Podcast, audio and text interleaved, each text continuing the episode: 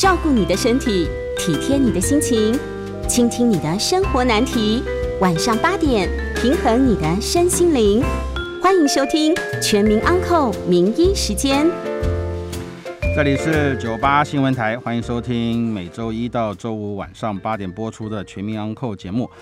我是北投振兴复健医学中心骨科医师朱威廉。哦，因为 这这因为疫情的关系，改用电话连线，而不是嘛？我没有，我们今天在现场，好，跟在在现场跟各位那个播出这个节目哈。那个我们将在半点过后接听大家的扣音节目，呃欢迎各位听众有骨科相关的问题可以打电话进来哈。我们的扣音专线是八三六九三三九八八三六九三三九八。因为我们前前几次是的确是疫情的关系，是在家里面，好像主持了两次还是三次的节目哈，是在家里面。那现在因为疫情比较趋缓哈，当然是大家全体的帮功劳哈。我想今天利用这个时间要跟各位介绍一下哈，有关于我们脊椎一个很比较麻烦的一个问，因为哈我们脊椎的问题哈，绝大部分。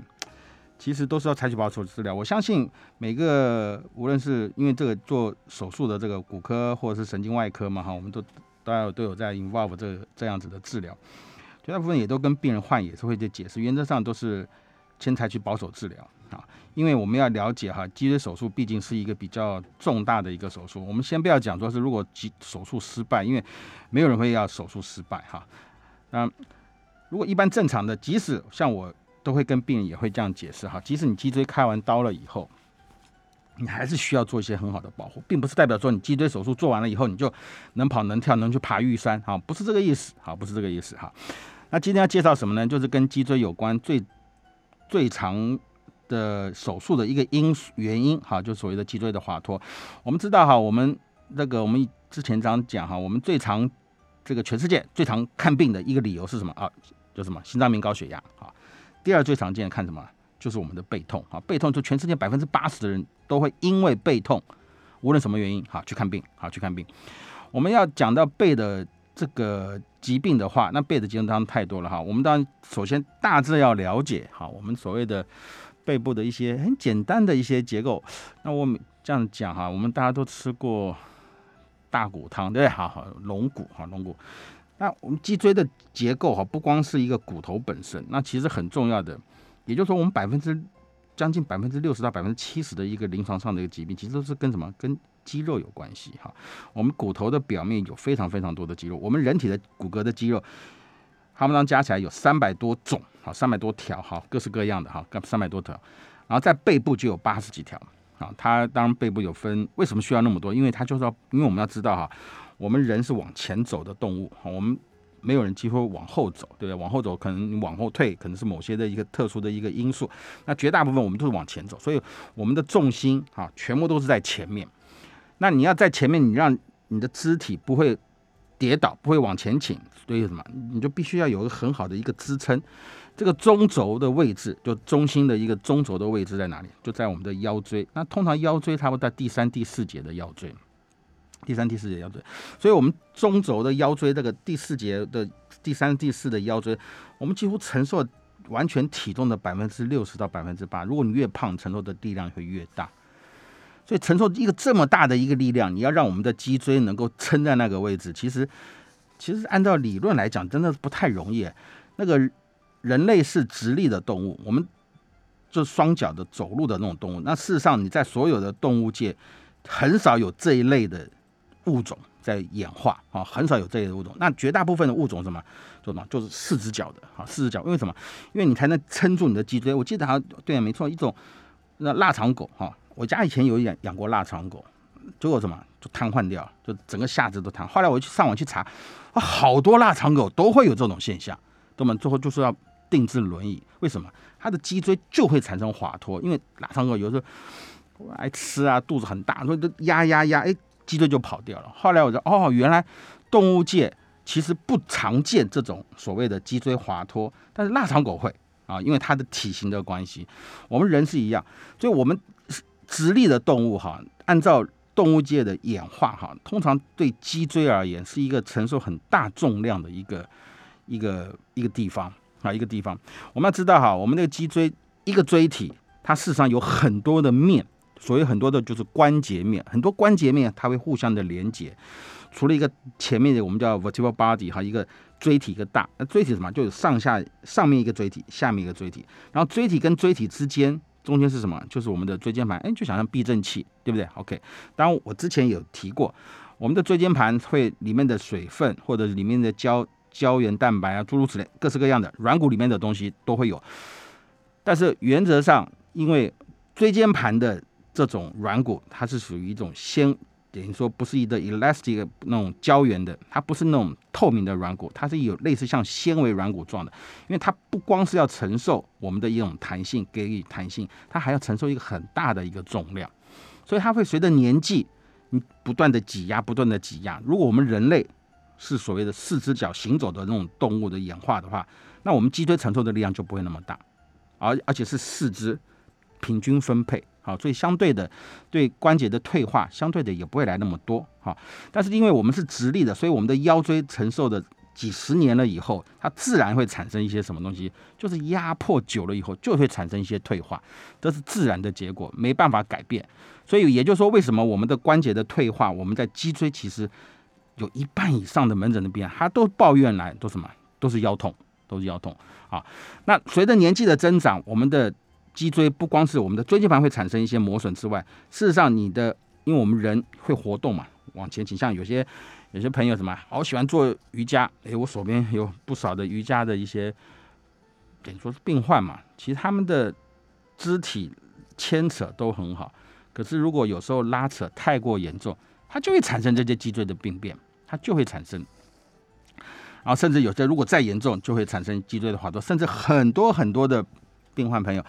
他根本就不知道他有所谓的脊椎的滑脱。所谓脊椎滑脱很简单，就是上你就像想象乐高积木啊，这个下面一个积木，你上面一节原则上你要堆得高，你一定是上面这一节积积木一定是跟下面这一节切齐对平嘛，对不对？对平要切齐嘛，一个一个堆才能堆得高嘛。我们的椎体本来就是这样的结构，就是每一个椎体上下的椎体前我们有分前面 anterior。Vertebral line 哈，posterior longitudinal 一些韧带的一些结构，它本来就是一个堆一个会堆好。可是如果，但是我们因为我们可以活动，所以椎体是这样。像我有时候我们在临床上跟你讲，按脊椎的滑脱，里面的神经会压迫。那有些病患就会问：哎，我们这脊椎不是本来就可以活动吗？那为什么我这个活动就就会压到神经？哎。讲的很有道理哈，但是因为我们的脊椎的活动，它是整体的一起的活动，它不是单独的一个活动。如果你是单独上面一节跟下面一节单独在那边活动的时候，那这一节里面的神经就在那边拉扯。可是如果你是一个整体的，就好像你整条的水管，你在整体的在活动的情况下，里面的神经里面的水管的水分，它并不会因你挤压而产生变变化。可是，如果你只有单节，你就把一个水管单节在那边前后拉扯，里面的水就会改变，水量就会改变。同样道理，我们的神经如果在一节做前后的移动的时候，它怎么样？它就会产生神经的推挤的作用。那神经推挤作用对病患本身而言，它什么？他就会觉得，哎，怎么会有麻麻麻的感觉？甚至会会压迫神经久了以后，会怎么？力量会变差。啊，肌肉会萎缩，这种现象都会发生。好，所以除了我们刚刚讲脊椎椎体前面以外，它事实上它有很多的关节面互相的接触。那我们说以胸椎而言，胸椎还多了两个关节面，多什么？多肋骨的关节面，肋骨。所以事实上有很多的病患有时候抱怨胸肋膜的发炎，有时候跟脊椎的退化也会有关系。但是胸椎的退化相对的比较少，为什么？因为它毕竟是比较高位，高位承受的力量会比较少。啊，所以绝大部分我今天强针对的是，如果是讲退化的话，那当我们等会会提到有哪些问题会产生脊椎滑脱。那退化的话，绝大部分还是什么？就是下腰椎。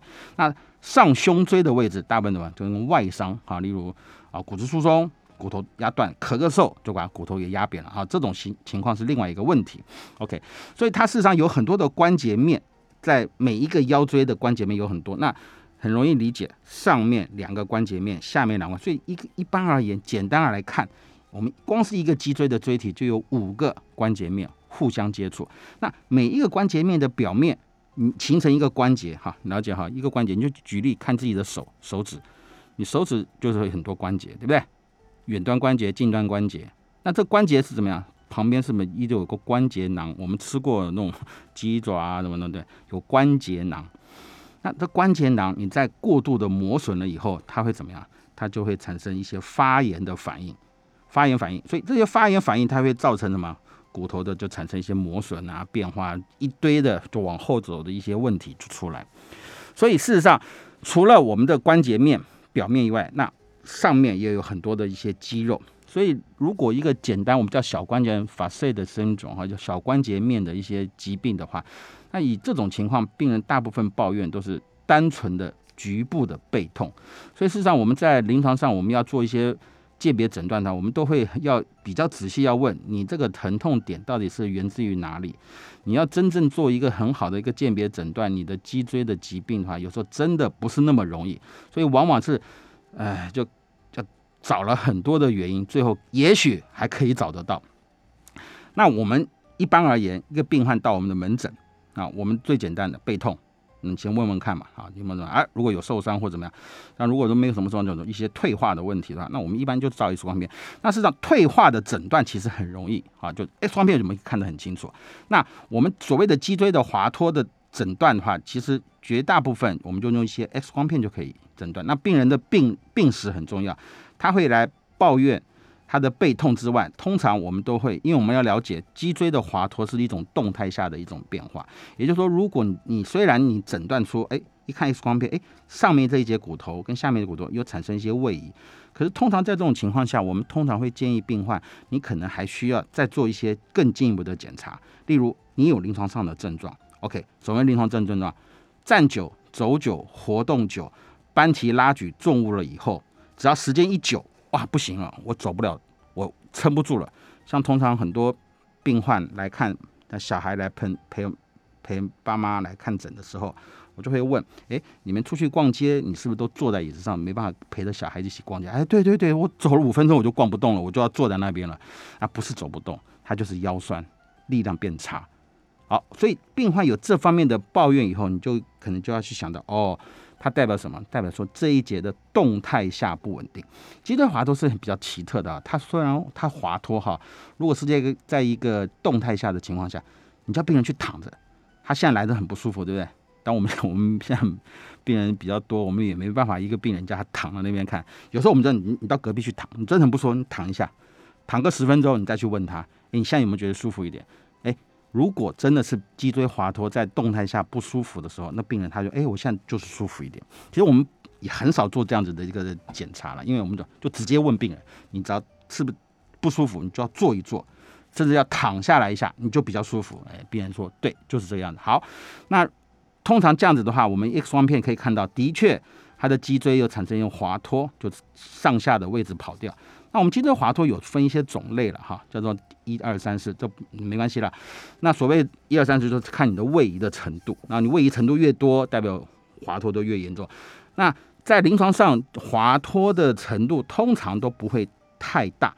那如果你滑脱程度很大，例如说三级，所谓三度以上，代表说你上节脊椎跑到下一节脊椎的前面的二分之一。整个跑掉二分之一了，那你想想看，这个病人跑了二分之一，竟然还可以走路，这代表什么意思？代表说他早就有这个问题，而且他已经习惯了。甚至这样子的病患，大部分都什么？是外伤或是天生的，所以这种临床症状反而不是那么明显，因为他已经相对的比较稳定。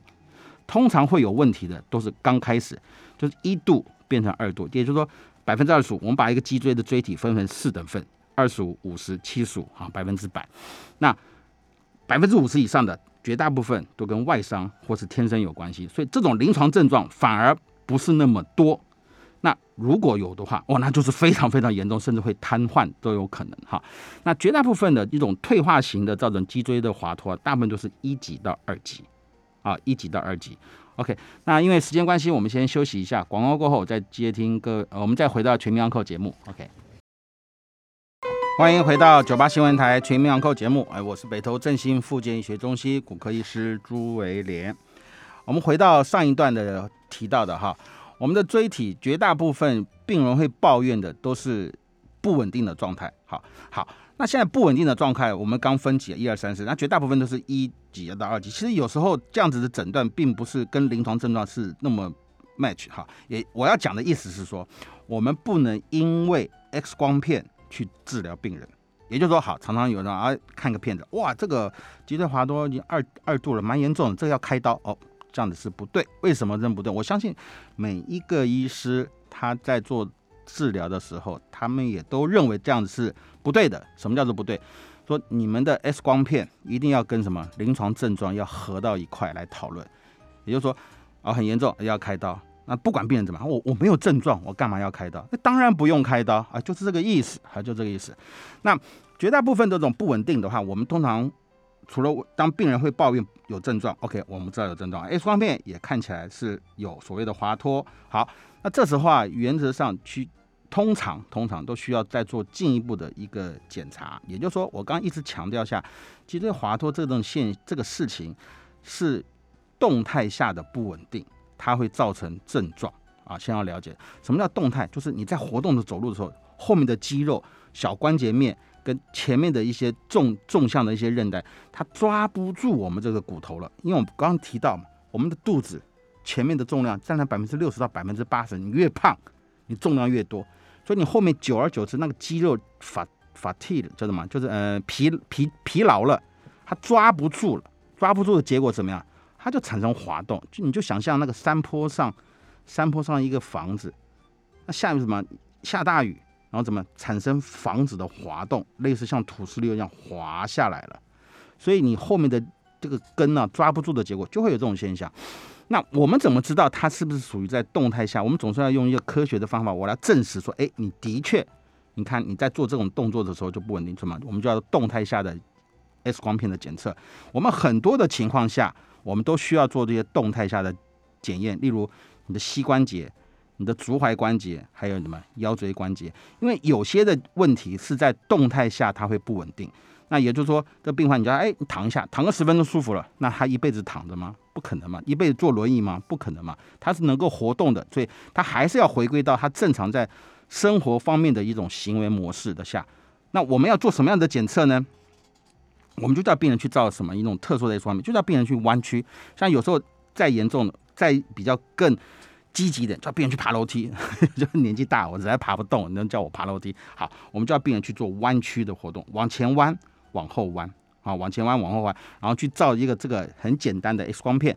那一般而言，如果我们做一个很正确的诊断，这就是专科医师考题啊。你做 fraction dynamic，就是在弯曲的动态下的显影，你通常角度要大于几度，位移要超过几个毫米，就几个 millimeter，你才认为它是不稳定。这是专科医师考题啊，啊，就是十五度五米里，就这样记，十五度五米里，就是说你照了一个片子。你往前跟往后来做比较，一发觉它的角度有改变，还有它的位移的距离也有改变的情况下，哦，你就是我们就可以诊断你现在就是不稳定了。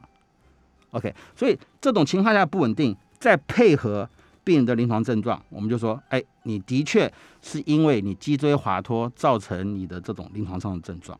OK，所以这个诊断其实就是这样子。那问题是我们现在如果假设啊，我们一般治疗原则上就分三种嘛，哈，就是治疗会好，啊，治疗会好，可是又复发。第三种治疗方式呢，啊，治疗不会好。我们所谓这样的治疗什么，就是你给他吃药，你给他做复健，你给他医嘱他要做一些保护的一些东西，例如呃穿上背架，你的活动量减少。你喜欢做瑜伽，你就给我少做一点瑜伽，不要做那种把脚可以拉到头上那种动作，对不对？你就少做一点。好看这样子的方式有没有办法让你的症状缓解？如果有缓解，哎，你就是属于第一类，哎，治疗会好，你觉得好多了。可是问题是，大家要了解哦，疾病的本身还是存在，这个意思是吗？了解哈，意思是说，你不会因为你吃了药，你做了复健，你带了护腰，你甚至铁衣也穿了，你这个滑脱就。变正常了，哎，他会不会把你的滑脱给你拉到正常的正确的位置？我告诉各位是不会，但是我没有做任何的批评，但是可能也许有些人或者有些的呃推拿啊或者怎么样，还说哎我帮你调正回来哈，调正回来。那我告诉各位哈，千万不要做这种事，因为是不会好的。如果运气不好，造成更严重的状况，你去查所有的文献，一堆报告都有这个样子，哎，尤其是脖子哈。洗个洗个头，按摩一个脖子就瘫痪了，哎，都有这种社社会新闻哈。但是也不要那么可怕，我不是这个意思哈。所以我们要了解，你说治疗所谓好，就说你的症状有改善，我们会认为你这样治疗就是有效的。不要认为说这样治疗是无效，因为我这病没有好，你本来就不会好，对不对？那第二种就是治疗觉得有改变，哎哎有进步有好了，哎，可是一段时间嘛又复发了。那最不好的情况下，就是我们怎么采取保守治疗都没有效啊，就是治疗不会好，都还是会痛。啊，其实这个 讲这个就那治疗其实有很多哈，我们的保守治疗有很多种方式嘛，对不对？药物治疗，然后复健治疗啊，一些运动医运动自然，练习核心肌群啊、腹肌啊、背肌啊，训练肌肉的强度啊，对不对？穿上护护护腰。那我们医生的，我们讲临床啊，骨科、神经外科能够做的什么？我就是给你开一些药。哎，可是常常有病人就说，呃，吃药，吃药我不要，我不要吃药。啊，我不要吃药啊！那那做腹肌，我做腹肌会痛哎，那怎么办？那那 那陈我一样，我心里在想，那你就准备来开刀吧啊！就证据是准备来开刀哈，也许都半年一年以后，对不对？所以要治疗是要真正的要治疗，而且要做一些 follow 一些很好的一些规规矩啊，那规矩。那事实上，其实像病人哈，年纪大了也都一样啊，每个都会自己做功课。你现在医疗都是这么发达，所以。讲难听一点，想骗病人也骗不了嘛，对不对？那病人都知道你在讲些什么事情，都清楚的很啊，都清楚的很。所以采取保守治疗是要很积极性的，而且是症状有改善，其实你的治疗就是有效啊。但是你不要认为说你这个疾病就会好，退化是不会好的哈。那如果说手术治疗，就说真的不行，那甚至临临床上是这样子哈。我们所谓不舒服，其实病人的感受是痛、麻。痛跟麻有时候可能往往做一些物理治疗会有改善，但是有一种现象是，如果一旦发生，那真的是不能拖，那应该就要赶快做治疗了。是什么？就是肌肉无力，走路脚会抬不起来，会无力。那我们做一般检查，我们就会做一些神理学的检查嘛，哈，理学检查看你这个脚的反射啊，或脚的活动有没有受影响。通常如果要到影响的情况下，那通常是代表说这个病人是。顽强抵抗，他是完全不做任何的治疗，但是他已经走路，走路会摔跤，他力量会变差。但是我坦白讲，到这一步在接受手术的时候，可能效果都不好了。为什么？因为他神经已经受损。那我们知道，临床上有，我们知道我们人体都有修复的功能，但是有些东西是无法修复。对我们骨科骨科而言，什么软骨无法修复啊？关节内的韧带无法修复啊？啊，半月软骨无法修复，还有什么东西？哎，就是神经无法修复。神经只要一旦受伤，那那就是很麻烦，会非常非常麻烦啊！就等时间。那我们一般而言哈，我刚刚讲过，在山顶上的房子，如果顺着土石流往下滑，你怎么样制止这个房子不再往下滑？你势必要拿个东西挡着它，对不对？挡着这个房子，所以你要盖一个非常非常坚固的挡土墙，挡住这一个房子，不让它继续往下滑。那我们对我们人体，如果脊椎滑脱造成不稳定，造成病人的临床症状，你手术的方式只有一种，啊，就是要开刀开进去。那我不管，我们现在常常有人讲说是什么啊，我用微创啊，或者怎么样，好都没有关系啊，我们也有在做，好也有在做。但是，呃，你如果真正传统上，我们针对脊椎滑脱，就是那种传统的。脊椎滑脱压迫神经，然后产生一度、二度的滑脱，病人症状很明显。这只有一种方式，你就是要开刀开进去，你就是要开刀开进去。那我不管你伤口大或小，没有关系啊。开进去之后，你只有用一个很强壮的一个东西挡着它，例如什么？你就是要打钉子，真的就是这个样子哈。种骨头，让骨头愈合好，然后还有椎间盘、脊椎跟脊椎之间。我们在早期，我当学生的时候。我当学生的时候，我们没有这一些好的工具的时候，我们要让这个骨头不会产生滑动怎么办？我们在骨头跟骨头就椎间盘里面，我们讲我们要塞骨头，我们从病人的背后骨盆腔后面去取骨头，取两块，然后再用别人捐赠的骨头从后面那个洞慢慢塞塞塞塞塞在骨头里面啊，让这骨头能够长起来。但是问题是我们三星的骨头往往都是软的嘛，不是那么硬，所以后来后来怎么样，就会有一些新的一些科技的东西出来啊，什么就叫做一个支架，常常知道啊，血管放支架，什么东西放支架哈，就是把这个原本会坍塌的东西给它撑起来。同样道理，我们脊椎如果是在滑脱，现在几乎一个标准的手术治疗方式，就是几乎一定都要放支架。你放支架把它固定住，让这个上下两层增加它很强的一个阻力，它怎么样？它就不容易再继续滑脱。当然，这个一定要有经验，会这样子的手术属于这个方面的专科，他们来做，这样子相对是安全的。因为你毕竟你还在做这个治疗的时候，你必须要经过一些神经、一些血管，你要躲开这些东西。但是以一个以国内目前所有无论神经外科、骨科有做这一类的手术治疗的医生，一定都经过一个标准的一个受训的模式啊。这所以我认为手术本身不是太大的困难，而是你选择病患，这是很重要。再讲一次，我们要做这一类的治疗，你一定要做一个很好的评估，而不是只是看 X 光片滑脱了抓来开刀。其实这真的是比较危险，因为我跟我跟各位报告哈。如果你的诊断出现问题，那治疗结束之后，这个病患的所谓诊诊断有问题，就是病人的不是这个问题，你把他抓来开刀，那病人怎么样？他就会有期望值的落差。我告诉各位，哈，期望值落差就是医疗纠纷的开始，就是这个样子。病人不满意，医生也不满意，就这种结果。好，所以一定是要做一个很好的评估才会有帮助。哈。那我们先休息一下，广告过后接听大家扣印，欢迎跟骨科有相关的问题可以打电话过来。好，我们扣印专线是八三六九三三九八。欢迎回到九八新闻台全民昂扣节目，哎，我是北投振兴复健训中心骨科医师朱月莲。那接下来我们接听我们的听众扣印，扣印专线八三六九三三九八。好，线上有一位杨先生，您好。是的，大夫您好，前面感谢您的指指的指教。那前面我个人是因为骨关节做深蹲。做的太过分了，结果就磨损，然后又因为持持重拿重的东西，然后让那可能是大腿骨两边非常的严重，髋关节哈，是髋关节。然后那个呃，如果在食物营养或者是那个营养方面要该注意些哪些吗？嗯，有照过 X 光片，已经严很严重磨损了吗？呃，那是个人的感受了，那。照 X 光主要主要是因为因为有照过腰部腰腰椎腰椎最下面一节那个边那边有有磨有那个折损，哎，好，因为那样我才造成影响，才造成这种。你现在体重多重啊？呃，五十五十五了。哇，好羡慕哦，好轻哦。OK，好，我等下跟您报告一下哈。啊，还有一位林先生，林先生您好。请说。我想请教一下，就是说哈，因为您今天讲到的是有关这个脊椎滑脱的问题嘛？是。那呃，我的问题有以下几个：滑脱的地部位是不是腰椎是最容易滑脱的？嗯哼。然后呢，我们如果说，因为您刚有说，你如果体重太重，肚子往前跑，有可能会造成滑脱嘛？那我如果是把肚子瘦下来了，嗯会不会是减少滑脱的这个机会？然后最后一个问题是。您刚好像有说，您手边有很多 case 是这个瑜伽老师也有滑脱的问题。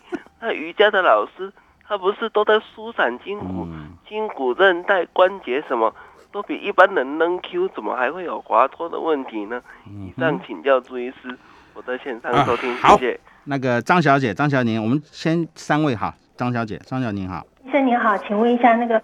我我打那个宝格丽的针哈，打了以后腿都会痛。嗯哼，你第一次打吗？啊，没有，不是第一次。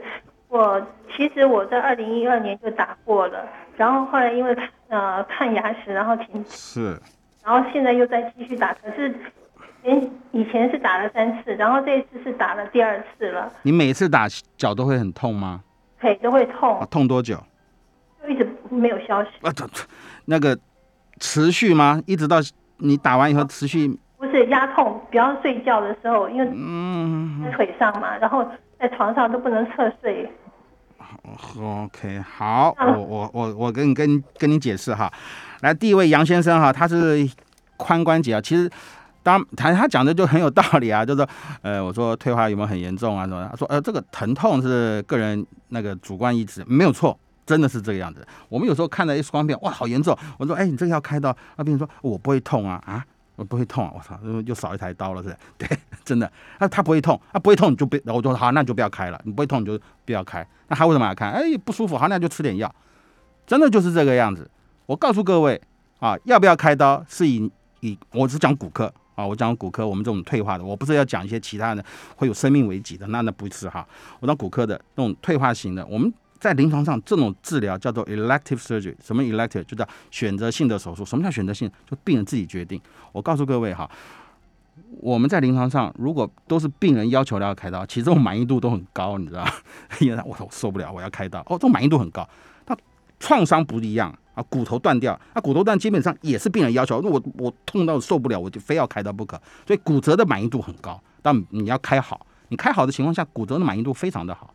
那退化也是一样，那病人心不甘情不愿，硬是被抓去开刀，那病人就满意度就不高，真的就那样。好，简单的说，所以我就喊你五十五公斤，我就好，那体重不用减轻了。大家现在了解哈，我们的重量哈，体重哈，就是两两种会增加嘛哈。第一个就是我们吃进去的。好，第二个是我们消耗的，那消耗的呢就是运动。那我们绝大部分的肥胖、嗯重量增加，都跟吃有关系。你运动了半天，就关节也坏掉了，结果你体重并没有因此有得到。你随便吃一个糖果，卡路里就增加太多了啊，就是这个意思。我要讲的是，饮食才是决定我们的体重一个最重要的一个东西。饮食最重要啊，饮食，所以你要有一个很好的饮食的一些设计来做。那你刚刚提到说我们的髋关节，对，没错哈，髋关节也是这样。但是原则上是这样子哈，如果你的程度已经到磨损的程度，而且 X 光片已经，我们也有分等级啊，一二三四，不管它，就说如果你的等级已经到关节已经磨损，我刚刚已经提到，我们人体我们有些东西就是无法修复，其中一个啊就是软骨，软骨一旦磨损，它就不会好。当如果临床症状真的是很严重。那你要解决这个问题，你可能也只有接受手术啊，接受手术就是做人工关节，没有第二条选择啊，没有第二条选择。但是如果你的症状 OK，可以经由一些食物来控制饮食，然后还有一些体重的保护，然后加上一些你的日常生活，也就是说你负重的活动要减少。你刚刚有提到说你有常常要做一些负重的运动或是生活的一些活动的情况下，原则上就是要减少负重，就是要减少负重，你的症状会缓解。然后我每次提到这个，都要讲一件事情，很重要，就是你有关节退化，你要记得一件事情，就是一定要吃药啊，这是很重要的观念哈，很重要很重要的观念。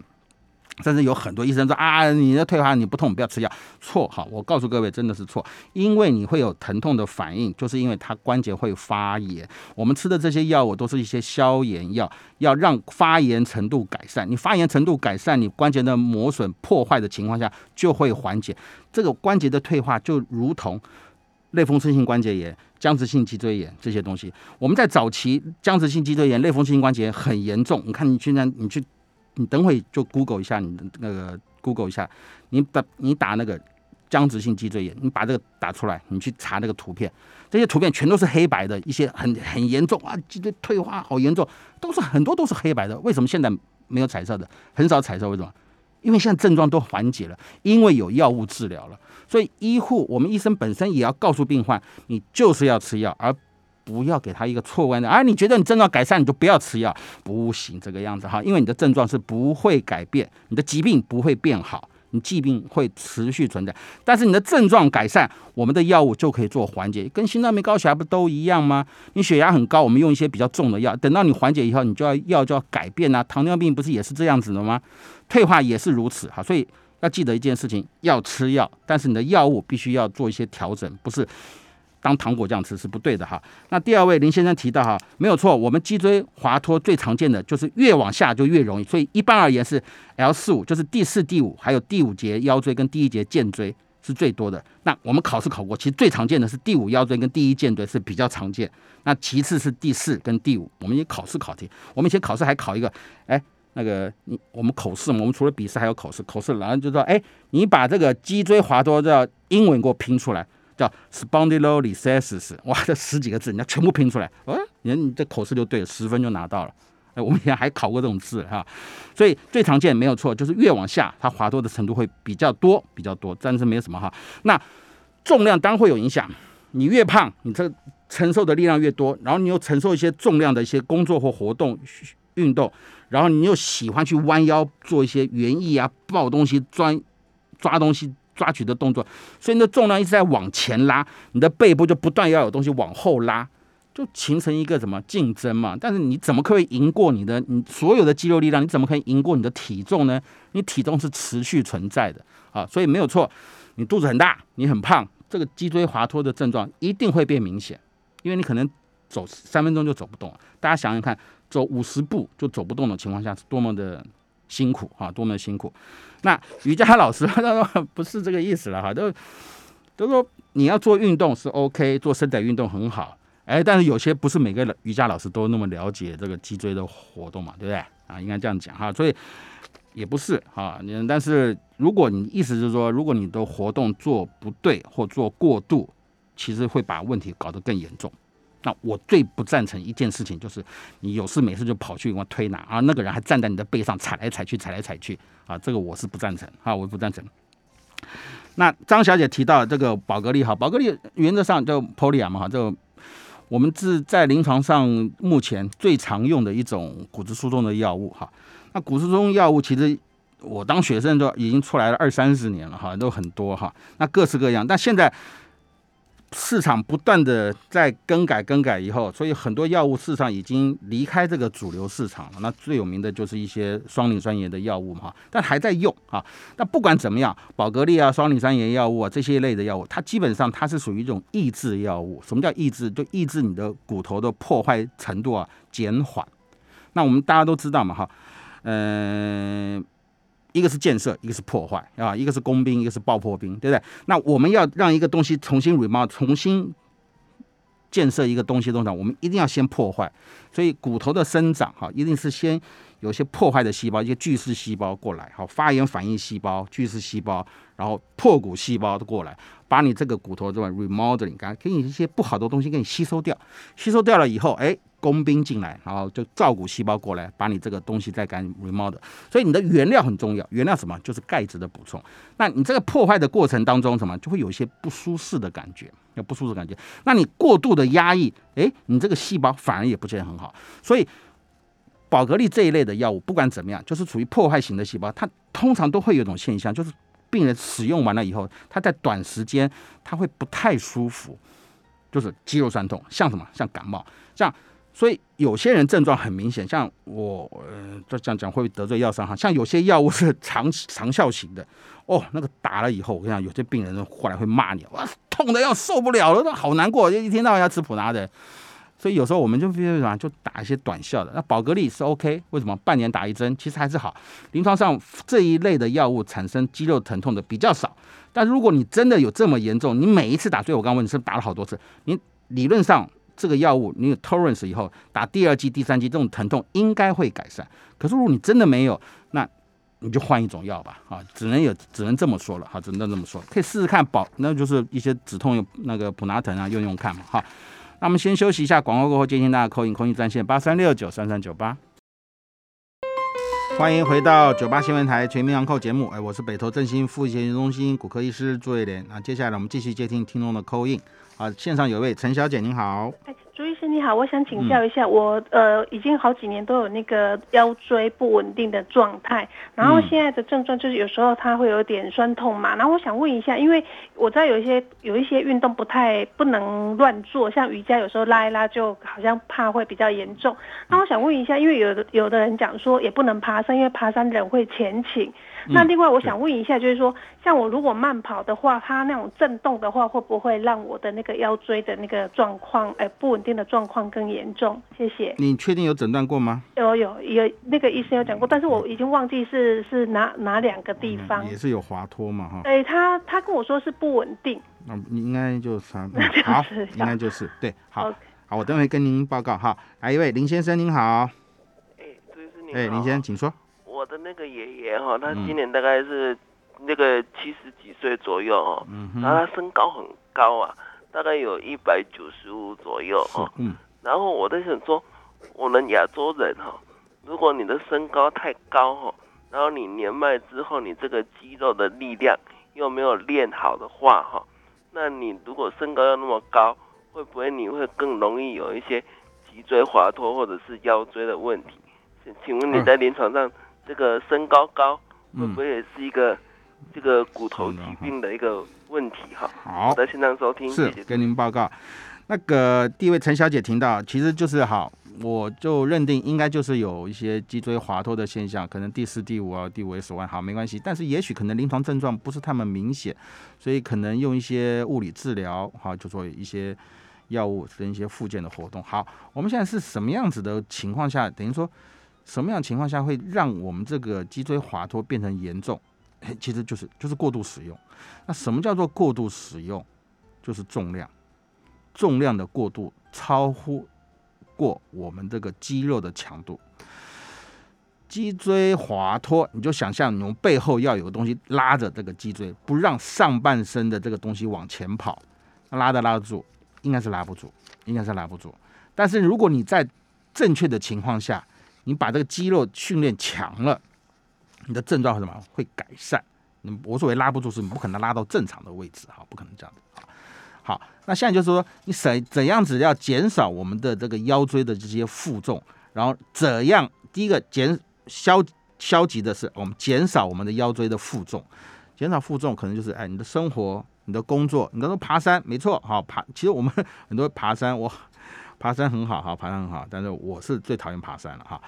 骨科，你去问骨科，十个里面九个都会叫他你不要去爬山。啊，都会这样讲啊，因为就是跟关节磨损会有关系哈，的确是这样，尤其是膝关节、髋关节啊。那如果你又爬山又负个重，哇，那就很明显。我们以前很简单一口诀嘛，叫做一二四六。什么叫一二四六？就是说你平躺下来的时候，假设你腰椎承受的力量是一个单位的话，你站起来就变成两个单位。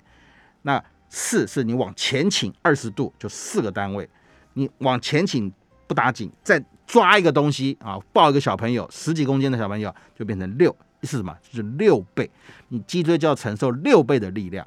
那我们一般如果是年纪有点年纪的，好，或者是你不喜欢做这些肌力训练的，你的肌肉用久一定的嘛，就是疲乏，你疲乏就抓不就会疼痛。你不光是疼痛，如果你有滑脱，根本就抓不住嘛。好，所以一般而言。消极一点就是，你要自己在日常生活要去想一想，我们哪些动作或哪些活动会让我们这个脊椎的问题会变成比较明显。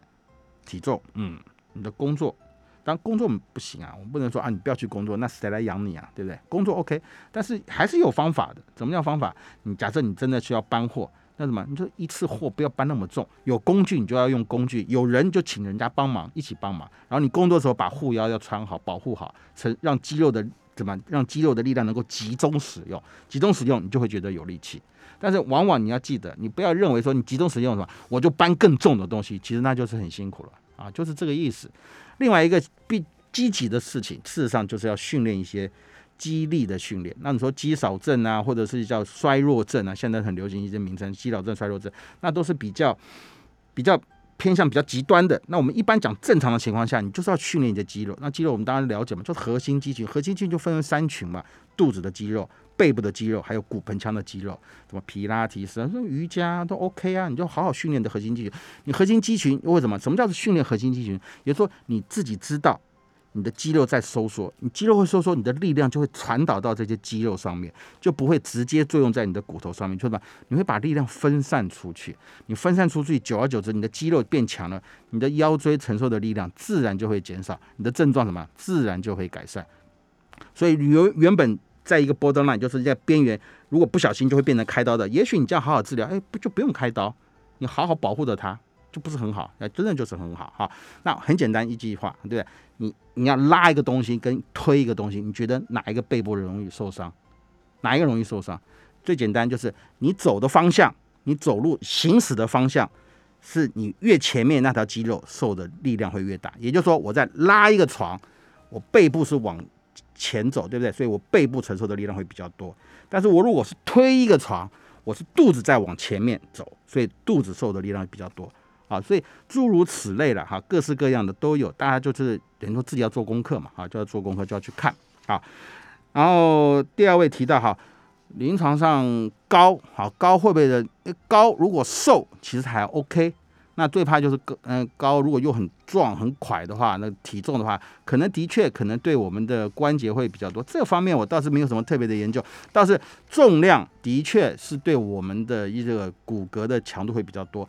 那你想想看啊，一个很高的它的轴心哈，距离我们身体一个很高的位置往前倾，跟一个比较矮的一个人的力量往前倾，那一定是越高，它的距离什么支点会越长嘛？你支点越长，你需要使用的力量又越多，而且你的肌肉，我刚刚讲过，我们的背部的肌肉什么有八十几条，那八十几条它是纵向走的，那有浅层、有中层、有深层，它有纵向走的情况下，所以你如果越长，它跨接的这个距离就越长，就是好像说这个吊桥，我我这是我认为的哈，这个吊桥越多，对不对？轴间距越大。所以你那个吊的钢索的力量可能就要越强，所以也许会有关系啊。所以应该是训练，我相信那高矮是无所谓了哈，高矮是无所谓，好好训练的背部的核心肌群，这是最重要的核心肌群哈。好，那今天时间就到这边，好，节目进到这边，我是北投振兴复健中心骨科医师朱月莲，好，非常谢谢大家的收听，再见。